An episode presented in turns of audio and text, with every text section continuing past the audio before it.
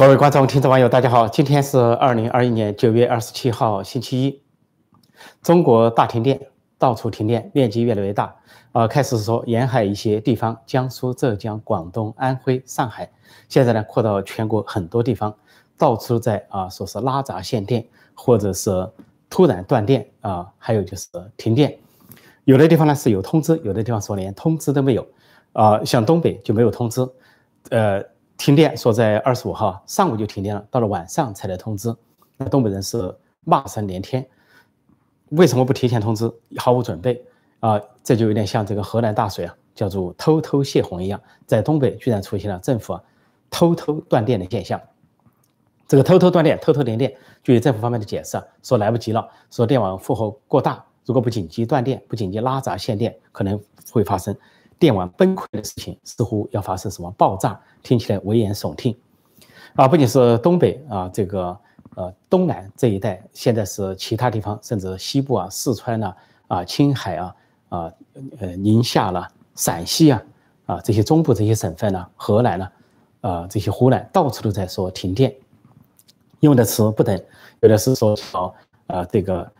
断电，有的叫限电，有的叫停电，那么还编了一些新的名词。就像前段时间，如果说涨价不能叫涨价，官方媒媒体啊必须说是烘托节日气氛；而工人失业不能叫工人失业，叫做灵活就业。那么现在呢，呃，停电啊或者限电断电，也不能说断电限电停电，你必须说啊叫做啊节能有序用电。另外呢，前两年这个王沪宁还创造一个名词“党党管经济”，当时中国经济滑坡，说不能叫经济滑坡或者经济衰退、经济下滑都不能说，叫做啊中国经济。下行压力加大，总之让你是云里雾里。说这次停电也是这样。关于这个大停电，不仅是影响到生产，到处是企业不能开工啊，什么广东一些地方啊是什么，呃，开一停五啊，开一停六啊，什么啊停停二开三等等各种各样的说法啊，以至于特别是啊广东、江苏、浙江有很多加工业，说这三个省的产值占中 GDP 占中国三分之一，而出口这些企业都。挤在这里，那么现在有的接到订单却没有电，有一个在江苏的一个老板就说，一工程就说，今天刚接了订单，高兴了，不到一天，结果第二天就宣布停电了，无法生产，订单无法做，所以呢，现在是众说纷纭。就中国经历了大瘟疫，现在呢就是这个勉强恢复阶段，凭什么说会停电呢？电不够呢？那如果说现在电不够啊，东讲理由西讲理由，那前些年的高速增长怎么来的？特别是胡温时代经济高速增长，连上十个五万级台阶，究竟怎么出现的？说现在百思不得其解。现在是国内议论纷纷，国际上也议论纷纷，关于中国这个啊断电、限电、停电。那么这些说法说起来是林林总总，非常多。那么一种说法就是说啊节能减排了，说是中国因为受到国际社会的指责，巴黎气候协定的制约。因为呢，说是排放量占全球百分之二十八，是美国的两倍，是发达国家加起来的总和还要多，占世界排放量四分之一以上。那么压力加大，要减排，要节能，所以呢，就做一个榜样，说十一月要召开巴黎气候峰会，似乎中共要带一个头。但这个道理很勉强，我倒不认为是这个道理，因为中共从来就是厚黑学，脸皮厚心肠黑，对国际上承诺的事情从来不在兑现的，他绝对不可能。以牺牲他的什么经济，牺牲中共的垄断经济啊，来换取所谓国际声誉，说这个根本是啊说说而已。那么，但还有一个说法，就是说这个，呃，澳洲煤这前几天我就给大家讲了，就是澳大利亚的煤炭，因为中国呢死活要跟澳大利亚打贸易战、打经济战，就因为澳大利亚提出要调查大瘟疫的来源，中国是不依不饶。后来澳大利亚提出谈判，中国还是要制裁。制裁的结果是什么呢？说去年就由于煤炭进口澳大利亚煤炭减少，带来了电荒。那么今年更严重了，说去年呢，啊，进口澳大利亚的煤炭还占到百分之十九，本来是占百分之二十八，说去年下降了百分之十九，头两季度。那么今年同期相比啊，说进口澳大利亚的煤炭是零，有人统计。那么澳大利亚的煤炭是否能被其他国家取代？像印尼啊、蒙古啊，其实取代不了，因为澳大利亚的煤炭非常的优质，它的这个呃燃放量啊。去发电，发电量很大。那么没有澳大利亚的优质煤之后啊，这个煤炭不足，火力发电厂不济。而中国百分之七十靠火力发电，各地抢煤炭，因此呢，中国还硬着头皮不接受澳大利亚要求对话谈判。给对方开出一系列不能满足的条件，似乎要让中国对澳大利亚上下其手，甚至干预澳大利亚的政治才能够谈判。所以硬着头皮把中国人民当成代价，所以说不惜一切代价跟澳大利亚打贸易战，十四亿中国人就是这个代价。接下来的原因呢，就说是战备。那么现在有人认为呢，说是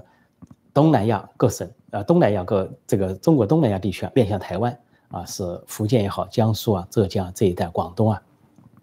战备区，说在搞军备，说习近平他们在准备攻打台湾，所以呢就进行某种演练，甚至连上海都进入了演练。那么你打仗的时候，反正是要停电，甚至可能被对方炸掉电厂或者是电力系统，那么不如就提前演练。同时呢，是为了这些军备啊。在演练之后需要大量的耗电，一些修一些公司，有一些啊所谓高科技的一些阵地，那么大大规模的用电，所以要求其他企业停工停产，甚至呢错峰用电，就是为了军事需要。这是一种说法。当然还有一种说法是给这个听起来呃是阴谋论，但实际上恐怕是啊这个中共的给中共解套的一个说法啊。媒体第五纵队或者媒体别动队，或者是这个小粉红、老粉红的言论。居然说中国这波停电了，是为了打败美国啊，是为了显示中国的强大，说这个祖国强大，斗争胜利。为什么呢？说与其搞那么多出口，说美国现在通货膨胀了啊，说这些价廉物美的商品依赖中国市场，中国的贸易啊啊不减反增，说用这些换美国的啊美金没用，说美国的美金已经贬值了啊，是在印刷出来的印钞票。所以呢，说习近平当局啊英明远见，果断的停止。沿海地区的出口企业，让这个出口锐减，反过来就导致美国物价上涨。美国物价一上涨，就会遭遇经济灾难啊，经济危机。就跟前几天说，呃，习近平搞恒大，说来在中国搞起这个金融风暴，进而呢，这个金融风暴袭击美国，使美国也产生金融风暴。那么另外一个说法就是说，现在搞这些呃，搞这个停电断电，是为了打击出口企业，出口中国出口企业牺牲了，那么美国这边呢？就得不到商品了。其实这个说法非常勉强，呃，自嗨的说法。因为美国立即可以从东南亚、印度其他地方进口商品替代品。只有现在过去四十年，医疗一些医疗啊、防护设备啊、口罩啊被中共所垄断，但这些市场都在加速的转移中，生产链、为供应链都在转移。说这个说法听起来就是好像有一种习近平经济学，现在网民总结出叫做习近平自杀经济学。所以呢，还不能说习思想是空的，说习思想是个筐，什么都往里装。说习近平经济思想是什么，大家说不清楚。现在说清楚了，就是习近平自杀式经济学，自杀经济学就是习近平经济学，要跟美国拼到底。这是一家啊，网上啊，国内网上的一些言论，可以说匪夷所思。啊，这里面还有其他言论，有些专家认为呢，是为了涨价，说现在电价呢。是比较低，四毛多钱一度，但是发电成本六毛多钱。说涨价的话呢，企业民间都不接受，怕发挥社会动荡，现在就提前呢压力测试，故意的停电断电限电，让你们尝到没电的痛苦。然后如果再提出涨价，那么你就没话可说，你究竟是要电还是不要电？说为涨价做铺垫，据说在东南西省已经开始政府在跟企业商量，叫什么阶梯式定价，不同的定价。那么这是一个说法，是一些专家的说法。还有一种说法，一种阴谋论啊，说是电力政变，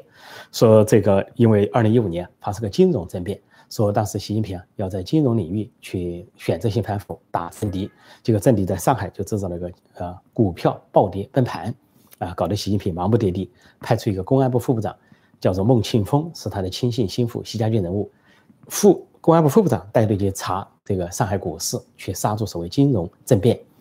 但这个孟庆峰后来也没有好果子吃。去年大瘟疫不久啊，这个一个公一公安部副长孙立军为给澳大利亚泄密啊，人间蒸发。但是与此同时，很奇怪，在北京那个公安部副部长孟庆峰也人间蒸发，因为他是习家军，就不交代他的去处，不了了之。那么这就说这一回呢，就上回有金融政变，这回有电力政变，就说习近平的阵地啊，在控制电力电厂，要给习近平制造困难，让他现在扫荡民间企业。啊，扫荡演艺界，扫荡各行各业的时候啊，常常没电的痛苦。说接下来还有各行业的政变。总之说，在明年二十大之前，斗争激烈，那么这个反习阵营或者是习近平的政敌、党内的系统掌握其他系统，都可能在各个领域发动政变。当然，这是一种说法，呃，仅供参考，也不见得就成立。那么现在还有一种说法，就是国际上我得到的消息，独家的消息，是在美国专家方面得到一个独家消息，说是至少有四个国家啊，在秘密报告中证实啊，说这个习近平下令停电了，跟这个搞一种中共的特殊武器相关，说这个特殊武器啊叫反卫星陆基啊激光反卫星系统，说这个系统需要大量的耗电，说这个系统的测试啊，说是目标是要在六个小时以内摧毁所有啊经过。呃，中国附近的这个空域的卫星，比如中共要去攻打台湾，要在南海开战，那么势必各国要侦查，啊，各国要加强对它的防堵。那么中共发展这个系统是独有的，叫做激光陆基啊反卫星系统，六小时之内全部摧毁各国系各国卫星，让你们成为睁眼瞎，看不见。然后中共这个在障眼法下啊，趁黑就攻打台湾，一鼓而下。这是一个国际上的说法，说这些说法都介绍给大家啊，供大家参考。那么这个可以说是众说纷纭，习近平究竟是玩的哪一出？是自杀式经济，还是说是因为得罪了政敌，还是说是因为这个啊跟澳大利亚打贸易战造成的自食其果？恐怕这些原因啊都在其中。关于孟晚舟。啊，孟晚舟呢？突然，中共高调的宣传，孟晚舟两天之后突然降温，党媒突然降温，说二十五号、二十六号高调宣传铺天盖地的民族英雄啊，胜利归来，晚舟归航，盛大场面，红地毯啊，这个中国红，哪里有五星红旗，哪里就有信仰。结果两天之后，党媒党报突然降温，星期说是把这个宣传一下降掉，很多党媒党报的呃这个主要的页面都不见了，孟晚舟都不见了，但是不见了倒也罢了，又出现了个奇怪的现象。就是奇怪的是，关于孟晚舟的负面新闻却出现了。出现了之后呢，中共并不去删帖，因为中共不仅控制党媒党报，也控制各种的网站、网络。但是网站上说，前些天关于孟晚舟胜利归来这个呃热搜啊，就占了二十五条，只顶二十五条，说很让惊讶，显然是官方烘托，故意拖上去。但说现在这个孟晚舟的负面的东西啊，突然又成了热搜，说这个孟晚舟啊，这个。被网友戳了啊，说是戳啊，是用刀子用什么东西戳那个意思，戳被人戳了，说这个帖子很火爆，就讲到就什么蒙为公司就华为公司啊，蒙公主就讲的是孟晚舟，然后又讲这个这个公司是九九六啊，血汗工厂啊，剥削的点心九九六啊，九点到九点，星期一到星期六六天上班，血汗工厂讲华为，然后又说。以爱国的名义啊，垄断市场啊，强迫大家买华为，啊，买蒙威。又说呢，这个呃，这个蒙公主全家外国身份啊，自己是加拿大的枫叶卡啊，住的是千万级的豪宅、亿万级的豪宅，但自己却自封民族英雄。还甚至还有人说，孟晚舟这回出来，实际上是就叛变了，说是供出了华为，供出了中共的秘密。为什么呢？说签订那个协议啊，是承认了所有的事实。呃，而且就说，如果将来美国要起诉的话，他是承认了这些事实，而且自愿承认的。这个事实就是，使华为陷入了绝境和险境，就他以牺牲华为换取自己，啊，所谓牺牲国家利益啊，来换取自己人身安全的意识。总之，这些负面新闻都出来了。负面新闻本来就有，负面评论本来就。前两天是被中共所肯定是删帖或者封锁，但是呢，到了今天九月二十七号却不封锁。说这个不封锁，你一贯封锁，突然不封锁，就让人们感到风向变了。有人说，可能孟公主行事不妙了，可能要倒霉了，就跟那个过去的志愿军战俘回来了，或者是国民党这个将领啊投诚过来的，最后都受到了清算啊，有的投入大牢，有的是被所谓镇压了啊，等等，受尽了一生的这个凌辱啊，到了晚年才得假装补发一点什么东西。说都说啊，孟晚舟情况不妙，情况不好。那么这个外交部发言人怎么解释这些事情呢？外交部发言人华春莹呢？终于，他们开口解释加拿大两个人质了。本来中国那边是只字不报加拿大人质，怕中国人民引起联想。这个莫这个华春莹的解释啊，是说啊，孟晚舟案子跟加拿大两个人质不同，孟晚舟是受到了政治迫害，而加拿大两名人质啊是违反了中国的法律，危害了中国国家安全，颠倒黑白，把这个中国的专利、中国的专利啊扣到了啊美国或者加拿大头上，然后呢，把他自己的政治迫害。啊，避而不提，然后说放掉了两人，那是因为呢，他们两人也因为健康问题提出申请啊，是保外就医，所以以保外就医的名义释放了。但对记者提出的问题，为什么时间那么巧合，同一天发生，同一天释放，同一天归国，他只字不提，避而不谈。另外说，这个保外就医为什么这两人这么巧，他也只字不提。所以这就是中国的解释啊，而且是非常低调的解释，让中国老百姓注意不到究竟什么时间发生的，究竟发生了什么，注意不到。另外，这个华春莹呢，在解释孟晚舟这件事情，用了几个数字来炫耀啊，什么祖国强大，斗争胜利。他说，这个孟晚舟是受美国、加拿大政治迫害，然后中国呢说是签名营救孟晚舟的签名就达到一千五百万，显示了中国的民意。然后又说。这几天孟晚舟回来之后啊，光中央电视台这个什么公共频道的点赞就达到四亿，超过了美国、加拿大的人口。然后又说一个数字，说我们外交部门口啊，就收到很多青年学生一些一些不是很多一些青年学生的献花，表示祝贺，表示中共呢战狼外交取得胜利。他这些都代表了中国人民什么万众一心、团结一致啊、坚强的民意啊、祖国强大、斗争胜利等等。不过他这个数字呢说出来了，其实呢恐怕是说的是反话，因为他在说一千五百人签名营救的时候，中国有十四亿人，那按他这个推理就是，只有少数人极少数人一小撮签名营救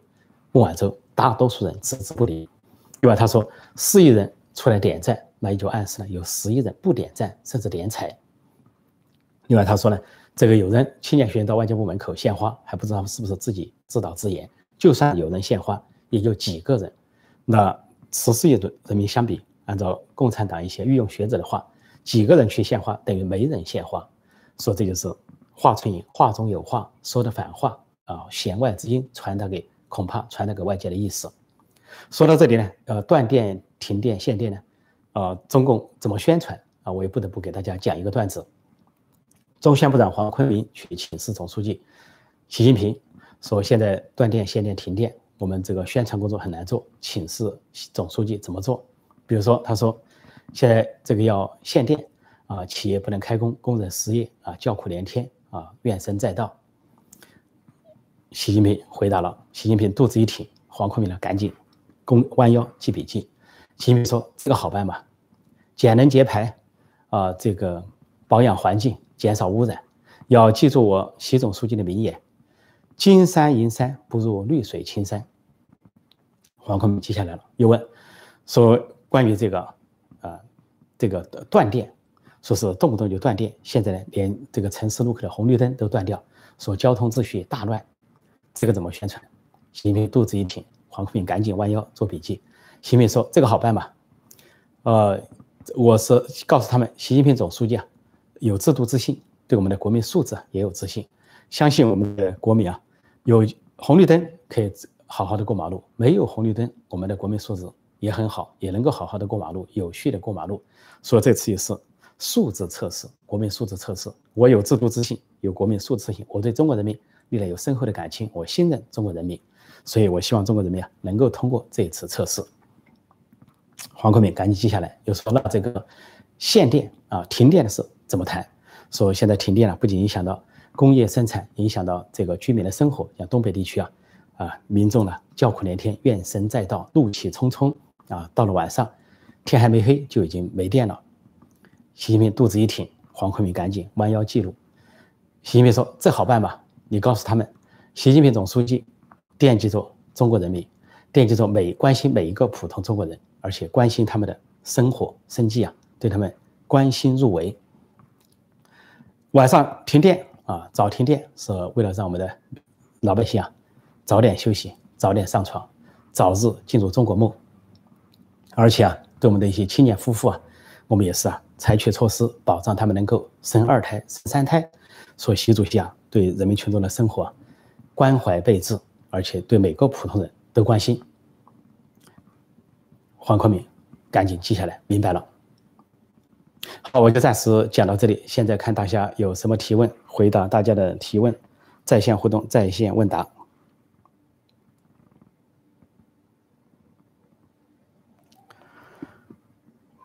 呃，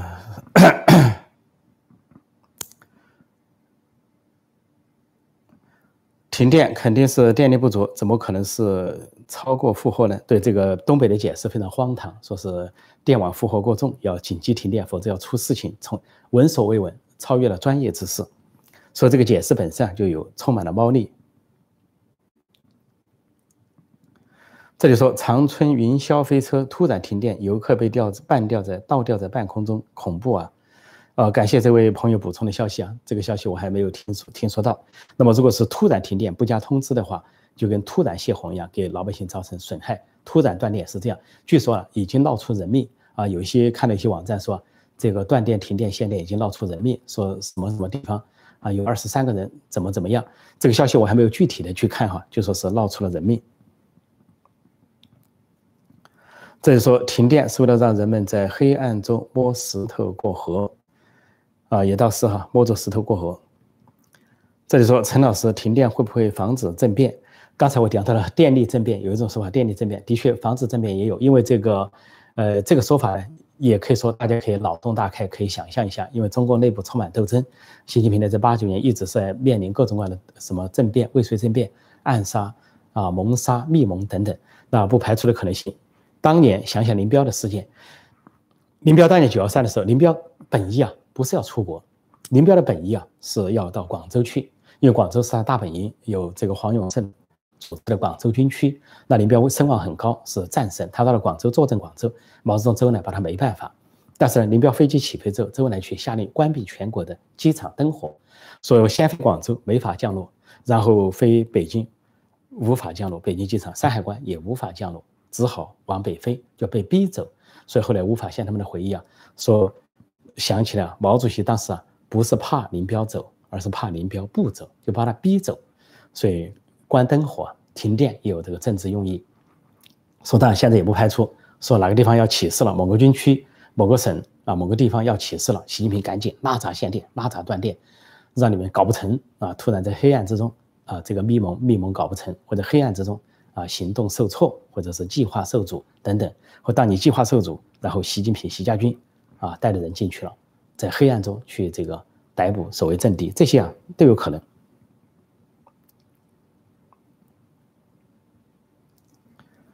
啊，这里说华春莹回答的视频满嘴谎话，对华春莹说话，有人说他这个呃说撒谎不眨眼，但有人说他眨眼眨得飞快，说是 边撒谎边眨眼，说他眨眼不眨眼都是谎话连篇。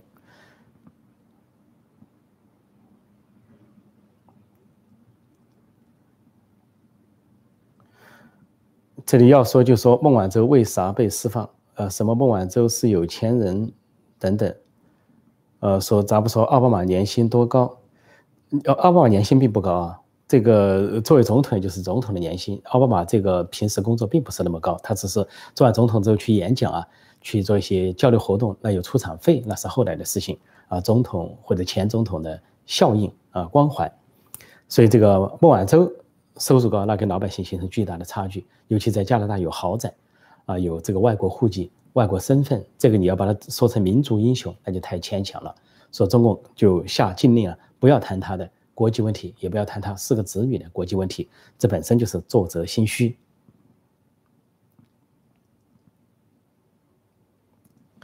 这里说香港发布经济消息比去年同期下降百分之八，说是这个因为美国干扰误判。其他欧洲国家动摇所导致，这个因为习近平砸烂香港，砸烂香港，他也准备了这一手，肯定给香港经济带来毁灭性的影响，国际地位的丧失。美国不再承认香港是一个特殊的地方，欧洲国家也不承认过去给你的特殊的地位，零关税也好，是外资转进、技术转移，这些都要停止。所以香港的经济肯定是下滑，毫无疑问。而整个中国的经济啊，都在滑坡状态，就是所谓啊，按照他们的说法，叫经济下行压力增大。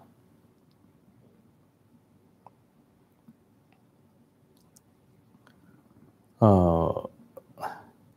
这里说再绑架两个澳大利亚人，电的问题就解决了。他们已经绑架了澳大利亚人。有一个记者嘛，有一个记者叫陈雷啊，是华裔，是澳大利亚的记者，已经被中共扣留。扣留。当时这个孙立军出事之后不久，这个陈雷啊就被扣押，也是不见天日。据说是啊，有一些说他受到了某种酷刑，是二十四小时被固定在椅子上，是然后澳大利亚的领事有去探望，情况非常的不好。而中国呢？自自认为自己是个大国，澳大利亚是个小国，所以任意摧残跟澳大利亚相关国籍的这些记者或者学者。这里说到陆克文，其实陆克文已经反，陆克文原来是拥抱熊猫派、亲共亲中派，现在已经反过来了，立场反过来了，现在都在帮澳大利亚政府出主意啊，怎样联合盟友去反制中共。哦，这里有人说，听说华为为机场迎接孟晚舟的人，每个人给了五百元一人。对我也听，我也看到这个消息。那么据说呢，这个突然停止宣传孟晚舟，呃，是这个孟孟晚舟风头盖过习近平，因为孟晚舟有红地毯，啊，另外万人空巷，盛大的场面，然后党媒党报一起上，呃，然后要他念稿子读习近平，读得很勉强，塞给他的稿子。但是呢，据说这个这个。机场人山人海的场面，但不同的说法，有的是到前面的是中共组织的，还有一些还有一些啊是这个大学里面募集过来的。但是有一个说法就是华为公司动员的，说华为公司总部就在深圳，他随便可以动员几万人去，说只要去就每人当天领五百元人民币补贴。所以这个说法呢，恐怕啊对习近平也是个激怒，就说是这个不是党和政府之力，而是一个华为公司之力啊，跑到那里去制造了。万人空巷，人山人海，鼎盛沸腾的场面，连习近平都没有经历过这样的场面。说风头盖过了习近平，让习近平大为不悦啊，龙心不悦，所以才出现了突然对孟晚舟宣传降调，甚至出现了大量对孟晚舟负面的这些评语跟帖等等。这是说法之一。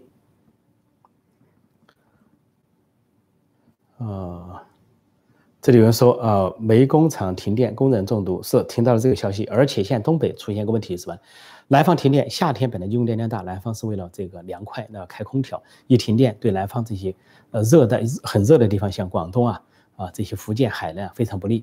但是冬天很快来了，东北呢有这个供暖的习惯，那冬天来了，你供不供暖？如果不供暖的话，天热怎么办？而且这个东北历来有造反的习惯，像东北人怨声载道，说东北啊是爹不疼娘不爱，说是被人遗弃，什么中央的扶持政策也没到东北，就到了什么东南，到了西部。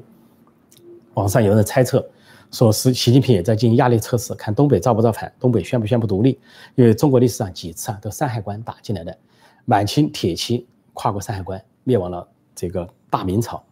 后来是日本也是在满洲立足之后啊越过山海关。呃，后来在北京，后来是中日对决之后啊，是占压倒了上风，差点灭亡中国。要不是美国援手的话，后来林彪的军队啊，也是在东北立足之后越过山海关啊，推翻了国民政府。那么现在就说东北人民是不是要站起来越过山海关，这个推覆推翻现在的啊中共政权红色王朝？说习近平是否在战争前，在台海战争前、南海战争前跟美国对决前要做一个测试？一个测试就是到时候停电，中国人民的承受力如何？再一个有没有人造反？我们把东北人拿来断电、停电、限电，看东北人造不造反。要不造反，他就放心的出击了啊，后方不乱。种种说法都可以，但是东北人能不能有点骨气？说东北人说爹爹不亲娘不爱，谁是你的爹？谁是你的娘？共产党是吗？共产党根本不是，共产党是吃中国人民的饭，砸中国人民的锅。吃东北人民的饭，砸东北人民的锅。共产党连日本人都不如。日本统治东北的时候，扶持满洲国的时候，短短几年，整个满洲国就东北三省，经济产值 GDP 超过了日本本土，是亚洲最发达的一块。只有几年时间，三五年时间就发达到那个程度。而东北后来作为中国的一个重工业基地，跟上海齐平的。上海的工业基地啊，来自于西方投资建设。十里洋场，东北的工业基地啊，来自于日本的建设，公路、铁路都建设。且不说这个家仇国恨，我们先不去讨论这个。啊，这个共产党勾结日军、夹击国军，我们先不讨论。就说日本人治理东北，那比共产党不知道强多少倍去了，百倍、千倍。Excuse me。这里说，呃，共产党是不是认为东北没有东南亚重要？等等，工地突然。停电，塔吊吊着，中午空中晃荡，无语。这有可能哈，我们感谢广大网民提供的这些信息。呃，西方人无法猜透中国的底牌。这个说华大妈有豪宅和子女在国外吗？呃，就是据传在美国西部啊，在这个旧金山呃湾区这一带，他有豪宅，有一个女儿在这里上学。有人说华大妈很有风云，她是表面上有风云，心如铁石。有的富人就是这样，他就属于这种心如结舌的人。天下大乱，胡锦涛还管不管了？大家看看这个党内的斗争啊，斗争什么情况？反正总之，有习近平的时代，各行各业都会萧条，都会衰败。当然，也可以说成是啊，这个祖国强大啊，这个斗争胜利啊，不仅把国外斗败了，还把全中国人民斗败了。说习近平呢，这个建立了强大的希望潮，把中国人民斗垮了。这时候东北工业完备，资源丰富，让他们祸害成这样，还要污蔑东北人天生就不行，的确是这样，还责怪东北人这不好那不好。呃，这个但是中共有个内参，说东北反习是这个这个中宣部啊交给这个中办丁学祥，然后在内部发了个内参，这是去年的情况，说东北普遍存在反习情绪，说要注意那里的舆情，就舆论的情报，说报告习近平，说习近平上任呢几乎不去东北，也不关心东北，有一个说法说他为了报复对报复薄熙来、报复王立军，所以有这个仇，故意去虐待东北，但听起来很勉强，但是呢。在六四之后，江泽民报复河南，的确是这样。当时河南省的省委、省政府是反对建言、反对屠杀，包括副省长刘源、刘刘少奇的儿子都带头反对。后来不仅把刘源他们全部撤职下放，啊，刘源到三三峡大坝一个水电站去搞管理工作，而且对河南省政策不进行偏斜，不投资啊，不支持，让河南省整个的受到惩罚。说中国内部啊这种奇怪的政治运作也是有先例，所以也不排除。习近平在某种程度上在报复东北，报复东北人民都有可能。那现在恐怕这个时间差不多，我看大家是不是还有什么有没有什么写其他不同的问题哈？这里说破空老师，呃，明年一年是不是很不容易？当然，呃，根据目前情况来看哈，这个各行各业本来就不景气了，生意都很难做了，民间企业、中小企业也很困难。但是习近平当局啊，出于非常古怪的原因，看上去很病态，各行各业进行打击，啊，打击什么金融业啊，啊，工业啊，民间企业啊，打击这个演艺界，啊到处打击扫荡，似乎啊有意破坏，似乎像毛泽东所说的“砸烂一切，打倒一切”，啊，大破大立，要大破坏，然后再大立，立什么呢？立毛泽东的皇权。说习近平是否要在二十大之前瞎折腾、胡折腾，很难说，究竟折腾给谁看？他在报复谁？是在报复党内政敌？还在报复中国社会、中国人民，很难说他究竟对什么不满。现在各各国都在进行选举，连俄罗斯那边都在选举。现在中国没有选举，那么习近平似乎在认为呢，这个老百姓支持他还不够，他要通过折腾老百姓啊，来觉得呢，呃，变加强他的皇权。总之，这个原因呢是非常的令人费解，还没有见过一个改革开放以来上任的领导人折腾的中国经济。那么当然也不排除一种。就说阴谋论，就说一定要警觉的，就是是否要为发动战争做准备，进行某种军备的测试。那么一旦这样的开始，对不要说对台湾、对美国、对世界各国没有好处，对中国绝对没有好处。中国人民一定是炮灰。说任何中国人民热爱和平、